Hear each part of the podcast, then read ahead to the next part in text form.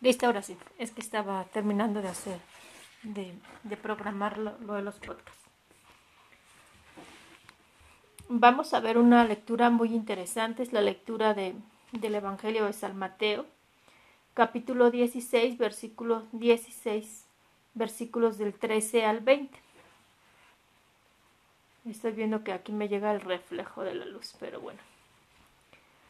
En aquel tiempo, cuando llegó Jesús a la región de Cesarea, Filipo hizo esta pregunta a sus discípulos ¿Quién dice la gente que es el Hijo del Hombre? Ellos le respondieron Unos dicen que eres Juan el Bautista, otros que Elías, otros que Jeremías o alguno de los profetas. Luego les preguntó ¿Y ustedes quién dicen que soy yo? Simón Pedro tomó la palabra y le dijo Tú eres el Mesías, el Hijo de Dios vivo. Pedro tomó la palabra. Jesús le dijo entonces Dichoso tú, Simón, hijo de Juan, porque esto no te lo ha revelado ningún hombre, sino mi Padre, que está en los cielos. Y yo te digo a ti que tú eres Pedro, y sobre esta piedra edificaré mi iglesia. Los poderes del infierno no prevalecerán sobre ella. Yo te daré las llaves del reino de los cielos.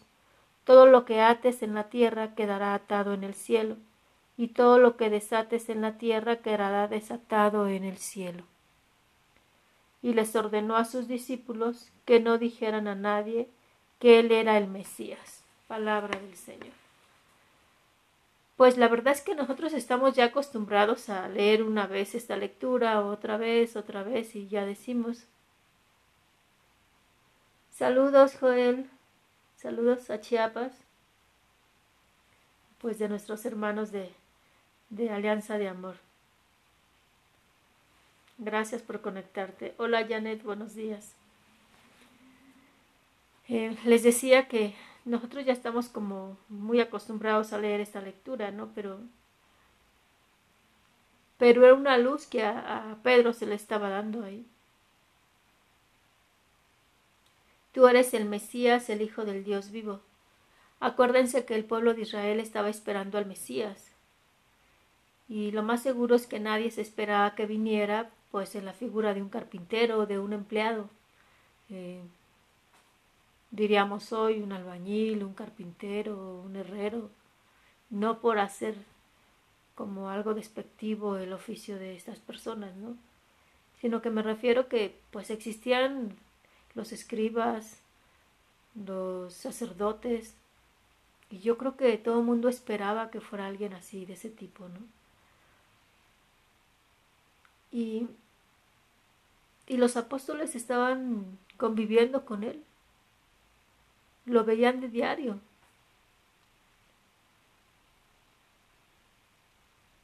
Y que Jesús preguntara esto, ¿y ustedes quién dicen que soy yo? Y Simón Pedro tomó la palabra y dijo, Tú eres el Mesías, el Hijo de Dios vivo. A veces yo quiero pensar que Simón, pues como que ni supo qué dijo, ¿no? es así como... Se va a escuchar lo fuerte lo que digo, ¿eh? Pero así como cuando nosotros decimos, ¿quién es Jesús? Pues es el Hijo de Dios, ¿no? Es el que nos salvó. Pero como que a veces lo sabemos nada más acá y no dejamos que baje aquí, ¿no? ¿Y cuándo se ve que de verdad ha bajado acá? Esta verdad de eres el Mesías, el Hijo de Dios vivo. Pues cuando nuestra fe se ve a prueba, cuando estamos bajando momentos fuertes y, y como que si no creyéramos, esto no quiere decir que no haya preocupación, no quiere decir que no deba haber miedo, ¿no? Pero de automático, cuando uno está viviendo algo fuerte, si de verdad uno cree que Jesús es Dios, que Él es el Mesías, que Él es mi Salvador, ¿a con quién vas con Él? Con quién vamos es con Él si de verdad creemos en Él, si de verdad le creemos. Es como lo hacía, ¿no? Terminaba sus días y en la noche se iba a buscar a su padre, ¿no? Yo creo que iba a platicarle todos los rollos que él veía durante el día. Iba a darle las gracias, ¿no? Por, por los milagros que había hecho. iba a compartirle todas sus cuitas, ¿no? O sea, de todo lo que él veía.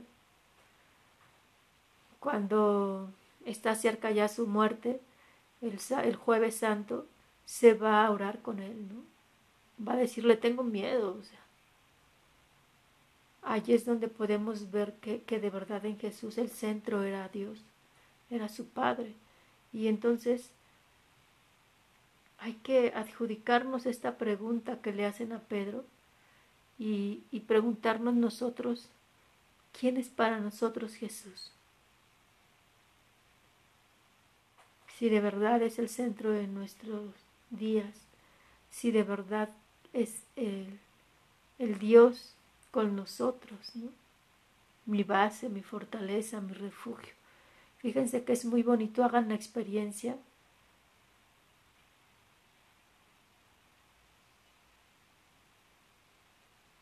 Hola, Melli, de San Luis Potosí. Saludos a San Luis. Em, hagan la prueba, cojan su Sagrada Escritura o de perdis descarguen en el celular. Pero yo los invito a que se consigan una Sagrada Escritura y pónganse a leer un, un, un salmo diario. Un salmo diario, un salmo. Y subrayen. Vayan subrayando las frases que les llaman la atención y, van a ver cómo van a encontrar eh, un Dios muy cercano.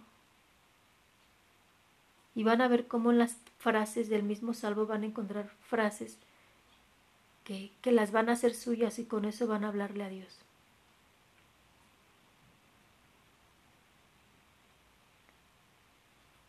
Dice Jesús a Pedro, Dichoso tú Simón, hijo de Juan, porque esto no te lo ha revelado ningún hombre, sino mi Padre, que está en los cielos. Y yo te digo a ti que tú eres Pedro, y sobre esta piedra edificaré mi iglesia.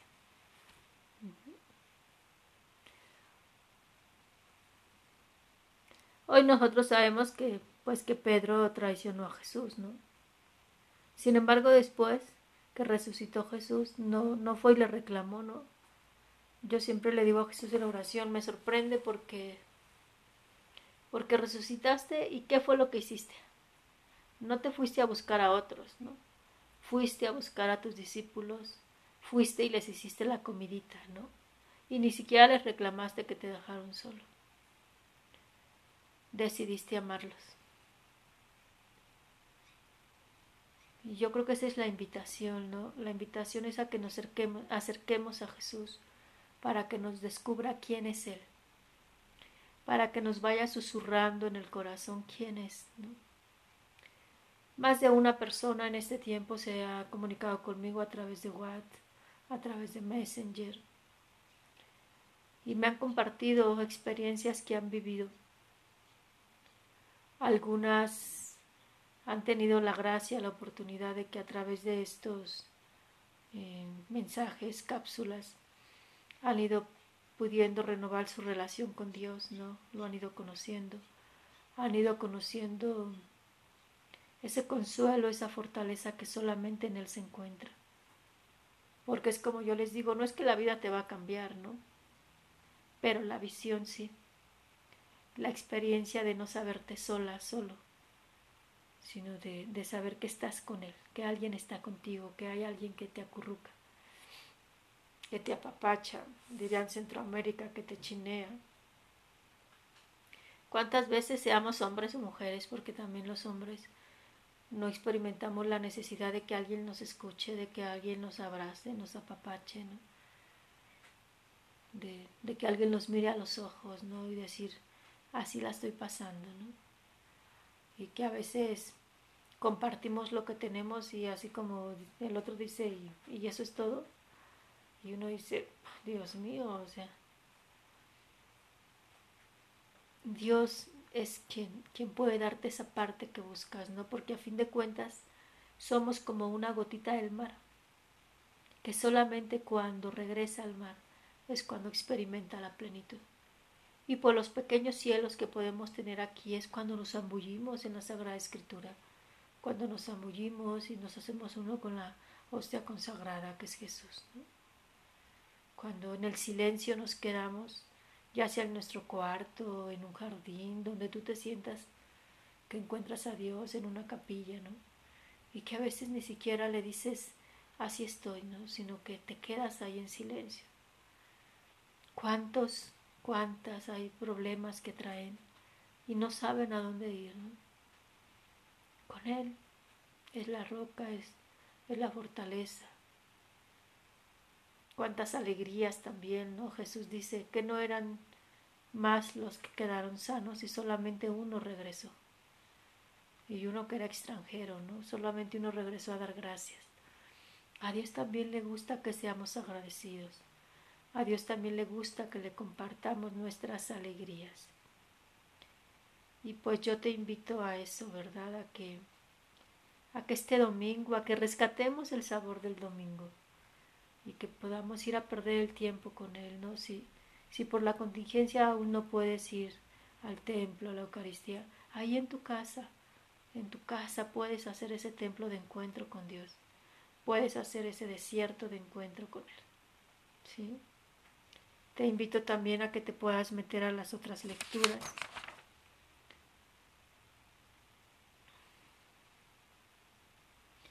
La primera lectura es Isaías, capítulo 22, versículo 19 al 23. Y la segunda es del libro de la carta de San Pablo a los Romanos, capítulo 11, versículo 33 al 36. Te invito a que te metas. Ve y desempolva tu sagrada escritura y, métete. Si no la tienes, pues empieza a hacer tus ahorros para comprar tu, sagrada escritura. yo desde la preparatoria aprendí de un maestro de la escuela que decía, cuando uno trae un libro que está bonito, dice, a mí no me gusta verlo porque entonces entiendo que nada más lo traes de adorno bajo el brazo y, no lo has leído, no le has sacado jugo. Dice, pero cuando uno ve un libro así como que ya maltratado, que ya no le cabe una raya más, una escritura más, es porque ese libro ya es tuyo, ¿verdad? Ya, ya, ya lo, ya lo hiciste tuyo en conocimiento.